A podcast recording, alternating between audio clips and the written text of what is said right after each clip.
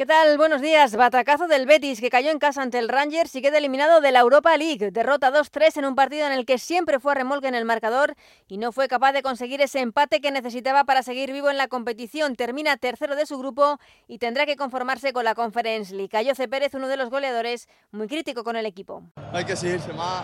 Estábamos en casa, dependemos de nosotros mismos y concedemos goles muy fáciles.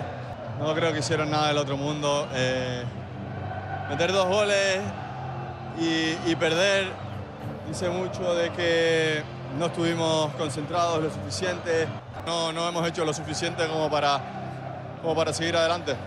La otra cara de la moneda para el fútbol español fue el Villarreal, que ganó 2-3 al Rennes en Francia y se clasifica como primero de su grupo directamente a los octavos de final de esta Europa League. También ayer, competición europea, la Champions femenina, nueva derrota del Real Madrid 2-1 ante el París, un resultado que deja al conjunto madridista al borde del abismo en esta Liga de Campeones femenina. Y un apunte más de fútbol porque esta noche a las 9 comienza una nueva jornada de Liga en Primera División con el partido que disputan en Pamplona Osasuna y Rayo Vallecano. Y este es Pablo Lasso en su vuelta al Wizzing, a la que fue su casa, ahora como entrenador del Bayern. Ovación de varios minutos por parte de la afición del Real Madrid que hizo derramar alguna que otra lágrima.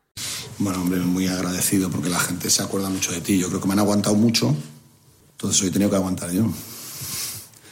Hombre, creo que ha sido emocionante, la verdad es que te hagan un... Ese es el mejor homenaje, ¿no? La gente que te aplaude, que te reconozca. Sí, ha sido emocionante. En lo deportivo, nueva victoria del líder de este Real Madrid ante el conjunto alemán. Vasconia cayó en casa ante la Virtus de Bolonia. Hoy a las 8 y cuarto, Valencia Basket juega en Grecia ante Olympiacos y a las 8 y media el Barça recibe a un Milán sin Mirotic. Por último, Víctor Francos deja de ser presidente del Consejo Superior de Deportes. En un comunicado ayer explicaba que deja este puesto por motivos personales y para afrontar nuevos retos.